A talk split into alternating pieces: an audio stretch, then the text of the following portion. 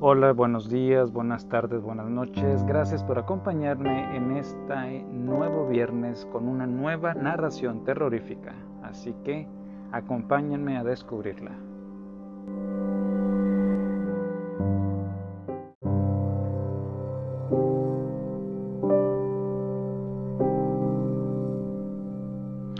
Yo maté a Alfred Havencock. Apoyé la bicicleta contra un hito y desplegué el mapa que me había dado la casa Colson, Mivins y Mivins. Era un mapa de Kent y de un pedazo de su rey, pero el empleado que me lo entregó afirmaba que Kent era mejor. Había mentido, por supuesto, ya que jamás he conocido gentes menos dispuestas que las de Kent para comprar máquinas de afeitar de Sheffield tubos de pasta de jabón, frascos de líquido suavizante y en una palabra, todo lo que se necesita para tener un cutis bien rasurado y limpio.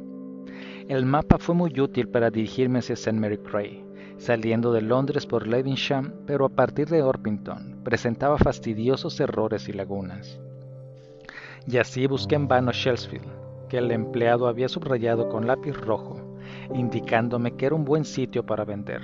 Afortunadamente, un ser macilento e hirsuto vino en mi socorro. Salió de una espesura cubierta de hierbecillas y de arena roja. Probablemente acababa de echar una provechosa siesta. ¿Tiene usted fuego? me dijo, tocándose los restos de un sombrero.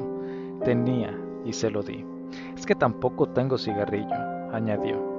Le di el cigarrillo y el fuego y él me lanzó una cariñosa mirada de perro agradecido. ¿Anda buscando algo por aquí? Me preguntó entre dos bocanadas. En efecto, Chelsfield. Está dándole la espalda, pero no lo sienta, está llena de cretinos. Esto es Ruggleton. ¿Ruggleton? Ese nombre no figura en mi mapa, ni es necesario. Además, la B1 alemanas hicieron todo lo necesario para que así fuera. Ha colocado usted su bicicleta contra los últimos vestigios de mi casa. Este hito era la piedra angular de la chimenea del comedor. De vez en cuando vengo a hacerle una visita y limpiar de hojas la tumba de Polly. Oh, ¿su mujer? No, mi burro. Un animal espléndido. Siempre me pregunto qué necesidad tendrían los Fritz de matarle para ganar la guerra. Cambió de conversación. Si ha venido usted por aquí para vender algo, será mejor que se dirija hacia Elms. La gente es un poco menos estúpida que en Chelsea, dicen. O sea que esto es todo lo que puede de Ruckleton pregunté acariciando el hito. No todo. Queda la casa de Miss Florence B., que se salvó como por milagro. Pasará por delante de ella si se dirige a Elms. Está casi enfrente del cementerio. Intenta alquilarla, pero ¿quién va a ser tan loco como para quererla? Hizo un gesto circular con la mano. Rogelton, Polly, me despido de vosotros para siempre, exclamó enfáticamente. ¿Para siempre? Me ha salido trabajo en un carguero que va al Caribe. Una vez allí, calculo que podré desertar y arreglármelas en tierra. Me dirigí hacia el cementerio llevando la bicicleta de la mano.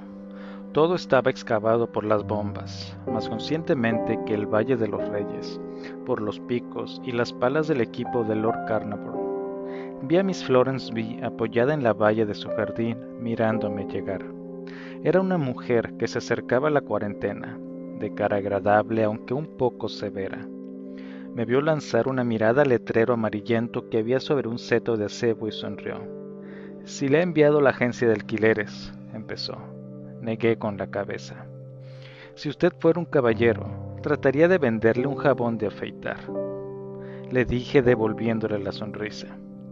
Las ocasiones de cambiar unas palabras con sus semejantes debían ser tan escasas para Miss B que empezó a decir unas cuantas frases hechas sobre los tiempos duros e inciertos que atravesábamos, con la intención evidente de no volver demasiado deprisa el silencio y la soledad.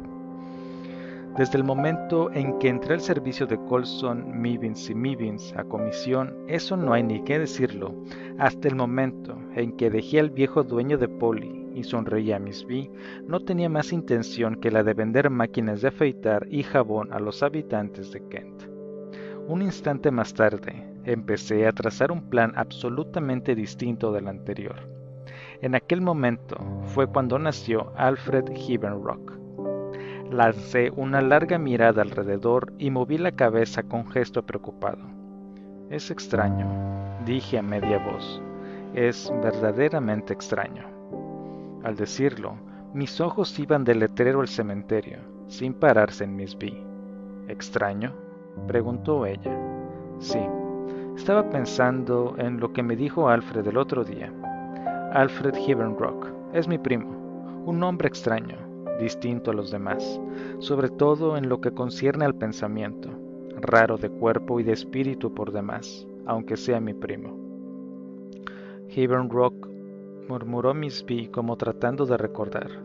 El nombre no me es del todo desconocido. Mentía, evidentemente con la intención de alargar en lo posible aquella charla inesperada. Bah, continué. No creo que haya habido un Haven Rock en Hastings ni en la Cámara de los Lores o en los comunes. El único entre nosotros que tiene dinero es Alfred. Yo me contenté con ir a la guerra. Ella me contempló con simpatía. ¿Quiere sentarse, señor? David Havenrock. Mis amigos me llaman Dave, y si hablo de ellos en pasado es porque todos murieron en los campos de Francia, dando caza a los boches. Tomamos asiento en un banco del jardín. ¿Por qué dicho usted extraño mirando el letrero de alquiler y el cementerio? preguntó ella bruscamente. He seguido su mirada. Imité el gesto de un hombre que se siente sorprendido en lo más íntimo de sus pensamientos. ¿Ha visto eso? Dije ingenuamente. Pues bien, pasó un ángel. Fue un silencio cargado de atención por parte de Miss B y de confusión hábilmente representada por la mía. Pero mi proyecto tomaba cuerpo. Pues bien, seguí en tono que dejaba traducir un gran embarazo. Hace unos días me dijo Alfred, David, él nunca me llamaba Dave, ya ves, estoy cansado de Londres, de las grandes ciudades y de viajar.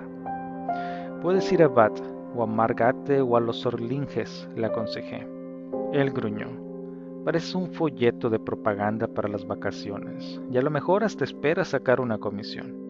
Pero todo eso no me seduce. Lo que quiero es una casa en un desierto y cerca de un cementerio que no reciba ni visitas ni muertos. Eso es lo que me dijo, concluí. Miss B abrió sus grandes ojos. Dios mío, ¿será posible? exclamó. Alfred no es un tipo como los demás, repetí, y no quiero decir con esto que esté loco. Bastante raro sí es, sin necesidad de llegar a eso. Lo que pasa es que es un poco maniático. ¿Hasta qué punto? Por ejemplo, su afición favorita es leer libros de espiritismo y hacer que las mesas se muevan. Cuando se enfada jura por el Dr. D, una especie de brujo de la época de la reina Isabel que se entretenía en hacer que los muertos salieran de sus tumbas. ¡Qué horror! exclamó Miss B, cuyos ojos brillaban de alegría con la esperanza de oír más. Pero me guardé muy mucho de seguir adelante. Esas estupideces suyas me fastidiaban, continué. Pero no tengo más remedio que aguantarlas, porque de vez en cuando Alfred me ayuda un poco, tengo que reconocerlo. De todos modos, a lo mejor le hago un favor hablándole de su casa, que precisamente está por alquilar. Me levanté como si ya no estuviera más que añadir, a pesar de que aún era necesario hacer mucho más. Permítame que le ofrezca un vaso de vino, propuso Miss B, después de una corta vacilación. Negué cortésmente, haciendo un gesto con la mano. No bebo jamás vino ni licores. Me lanzó una mirada llena de admiración. En ese caso no me rehusará una taza de té. Es muy bueno, es de Lyon, de antes de la guerra. Acepté, no sin haber vacilado visiblemente. Me hizo entrar a un salón de aspecto agradable e incluso rico, ya que había en él dos cuadros de Hitler y una gran cantidad de plata, pero no dejé entrever ninguna sombra. El té era excelente y los cigarrillos también. Eran muratis. Hábleme de su primo, me pidió Miss B, ya que podría llegar a convertirse en mi inquilino. Oh, exclamé, no lo he prometido nada. Alfred es verdaderamente un tipo muy poco corriente, y aunque es supersticioso como el demonio, no creo que consiga sacarle una gran suma. Cuando se trata de dinero, se convierte en un ser frío y preciso como una máquina de calcular electrónica. No tengo en absoluto intención de abusar, protestó ella. Estaré encantada de alquilar esta casa y sus muebles por un precio razonable, para poder alejarme para siempre de este lugar maldito. Pienso marcharme a Doncaster, donde tengo una propiedad. Feliz usted que puede decir eso, murmuré. Las mujeres dicen a veces que mi boca es muy bonita, sobre todo cuando echo las comisuras hacia abajo en gesto de amargura. Creo que no se equivocan. Por consiguiente, esbocé rápidamente un gesto de esos y Miss Floren lo notó. No se entristeza acá, señor Dave, susurró. La felicidad no la da una finca en Doncaster. Una bala bien dirigida, digamos en medio del corazón, sería lo mejor, dije haciendo un gesto sombrío. Una bala como la que recibió Percy Woodside en Knoxville, o como la de Bramstone, un poco más allá. Ni Percy Goodside ni Brownstone existieron jamás. Yo hubiera sido una casualidad extraordinaria que me hubiera alcanzado una bala parecida, ya que hice el servicio militar bastante lejos del frente, como ayudante farmacéutico. No se deje amargar, Dave, suplicó ella. Su mano se posó en la mía. Todo el mundo tiene cosas buenas y malas. A propósito, ¿está casado? Me encogí de hombros. No, gracias a Dios. No hubiera podido ofrecer a mi mujer más que el amor y el agua clara, que según el proverbio alimentan tan mal al mundo. Esta vez no mentía. La vi sonreír. Ella era agradable de contemplar y mi mirada se posaba con placer en su boca, un poco grande, en sus dientes algo salidos y en sus ojos oscuros. Al mismo tiempo contemplé el espléndido camafeo que llevaba prendido en el escote y que valoré en más de cien libras. Hábleme de su primo, repitió lamentando. Se veía a las claras tener que cambiar de conversación. Se lo describiré. Se cree guapo, pero es lamentablemente feo, con su bigote hirsuto, sus grandes cejas rojizas y sus horribles gafas coloreadas. Tiene un gran vientre. No puedo soportar los hombres gordos. Siempre lleva las manos sucias como si acabase de escarbar en el fondo de un granero. Y, y, y bebe. Y usted, dijo Florence sonriendo, es sobrio, lo cual explica su repugnancia, aunque con ella falte un poco a la caridad. Si bebiera whisky o por lo menos ginebra, como todo el mundo, pase, pero va siempre con una botella de bolsillo, llena de Kirschwasser. ¡Qué horror! Y si se conformara con eso, pero no, si se le rehúsa probarlo se ofende. Esa es la única cosa que le gusta compartir con el prójimo, lo cual me ha hecho sufrir muchas veces al tener que soportar ese horrendo brebaje. Miss Florence se echó a reír a carcajadas. Qué exagerado es. Yo misma no le hago ascos a un vasito de kirsch fresco y perfumado. Fruncí las cejas y adopté un aire de descontento. No ponga esa cara tan feroz, dijo ella alegremente. No hay que juzgar a la gente con tanta severidad, hay que saber perdonar sus pequeños defectos. ¿No tiene usted defectos? La miré a los ojos. Los tengo, y no solo pequeños, sino grandes, verdaderas faltas. De todos modos, me gusta que se respete a los muertos y se los deje descansar en paz. No me gustan las prácticas de magia. Pero no es una cosa tan grave. De acuerdo, pero a condición de que no se porte uno como un mozo de cuerda borracho y se obre contra lo que yo considero una ley sagrada. ¿No es usted un poco violento? Sí, lo soy. Más de una vez le he dado a Alfred un puñetazo en la nariz a causa de ello. Verá usted, yo soy una persona que entiende sus amigos. Los míos murieron y sigo defendiéndolos. Vi que sus labios temblaban. Dios mío, Dave, dijo lentamente, es usted un hombre.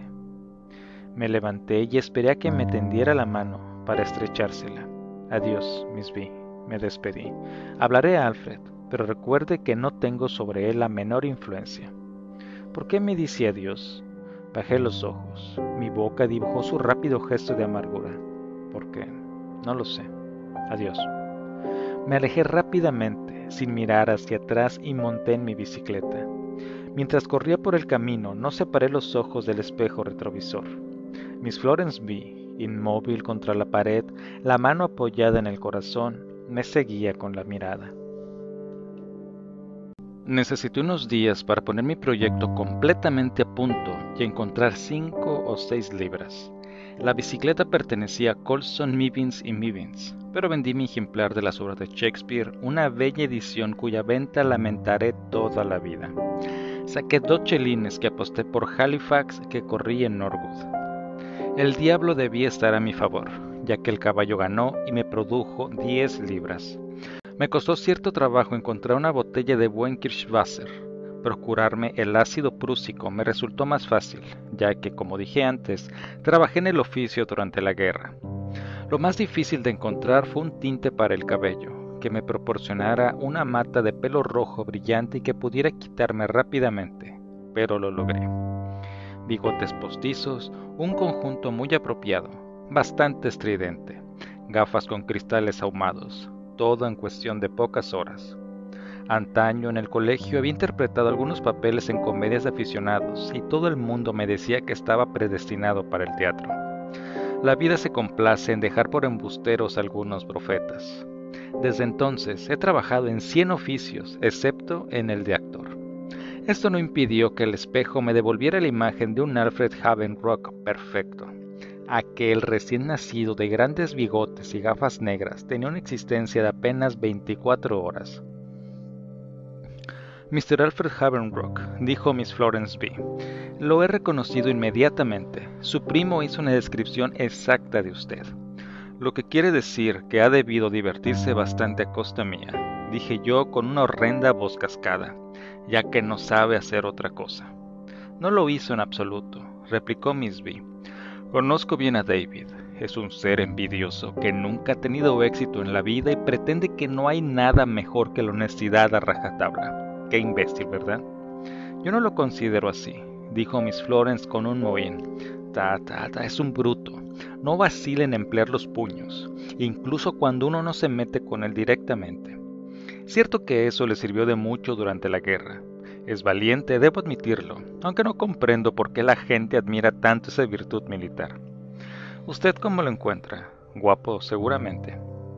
No está nada mal, admitió Miss B con franqueza. ¿Lo ve? Todas las mujeres opinan así. ¿Y cree usted que él procura sacar ventaja de eso? Pues no, el muy asno es virtuoso. ¿Quiere ver la casa? preguntó Miss B con una voz helada. Para eso estoy aquí. Y añadí toscamente con una risotada. Además, para ver si de verdad era usted tan bonita. O sea que él le dijo. Sí, lo dijo, pero no espere nada de ese modelo de virtudes. Miss B se volvió. Tenía los ojos como ascuas. Dejemos eso, señor Alfred Havenrock, dijo recalcando el nombre, y tenga la bondad de seguirme. La casa era muy bonita, estaba confortablemente amueblada y muy bien cuidada. ¿Paga usted buenos sueldos a sus criadas? pregunté. Esperé la contestación con angustia. No tengo ninguna desde hace meses. El lugar es demasiado solitario, aunque no por eso me disgusta. Claro que el sostenimiento y cuidado de la casa es muy pesado para mí sola. Hice un gesto de desagrado. Seguramente encontrará usted el personal adecuado en Elms, dijo Miss B vivamente. O en Londres. No se preocupe por eso, respondí.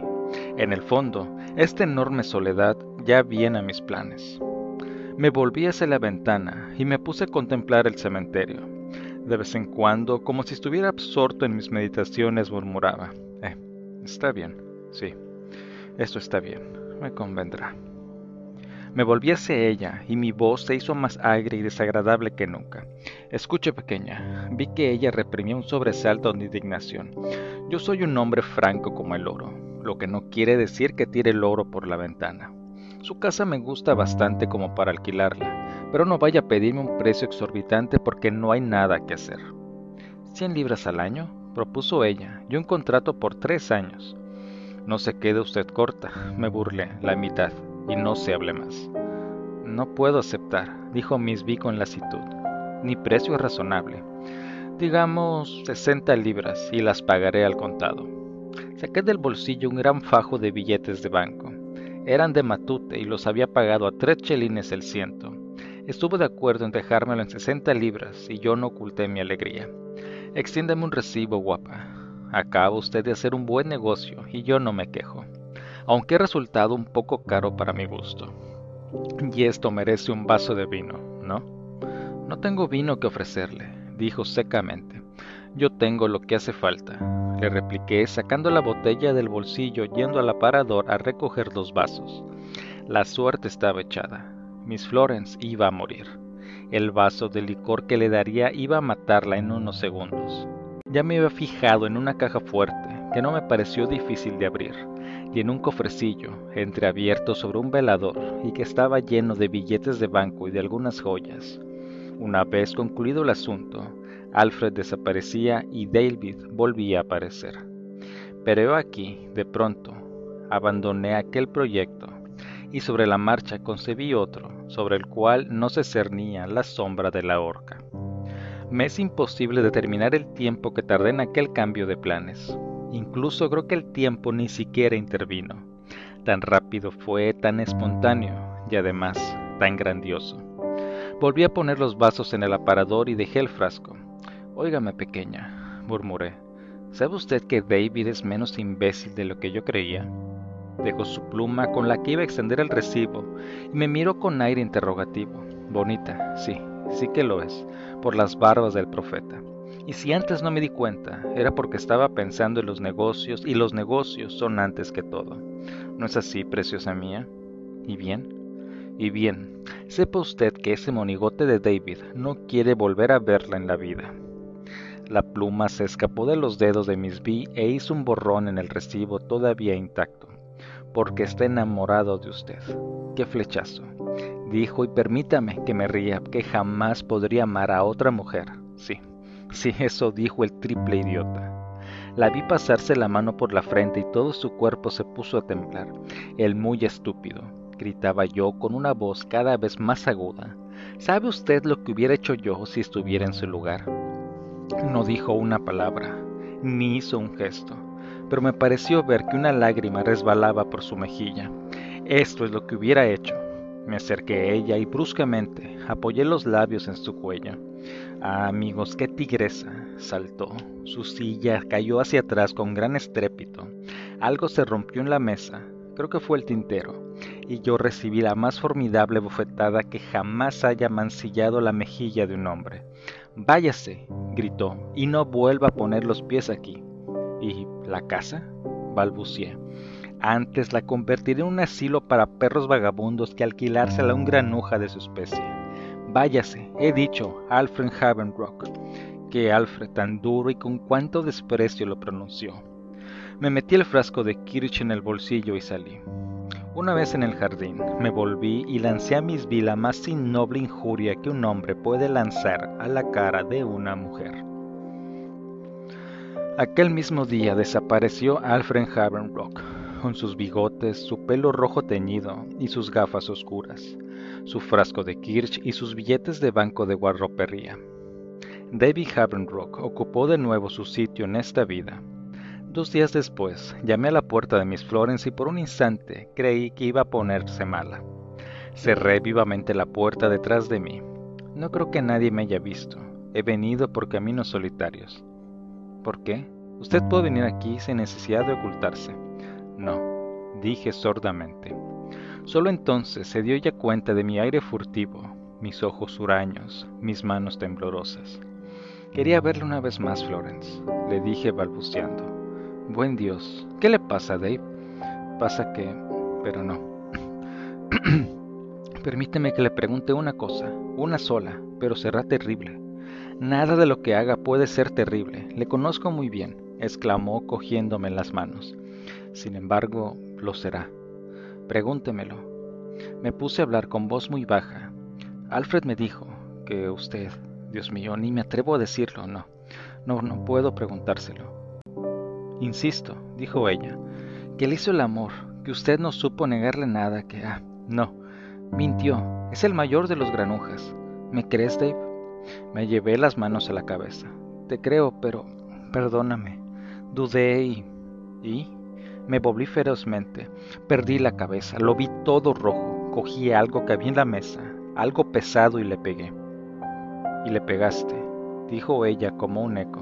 Se cayó, inmóvil, inmóvil, repetía ella lentamente. Muerto. Hubo un silencio muy largo, casi terrible. Después de ella lanzó un gemido inmenso y se vino a refugiar en mi pecho. Amado mío, mi gran amor, has, has hecho eso por mí.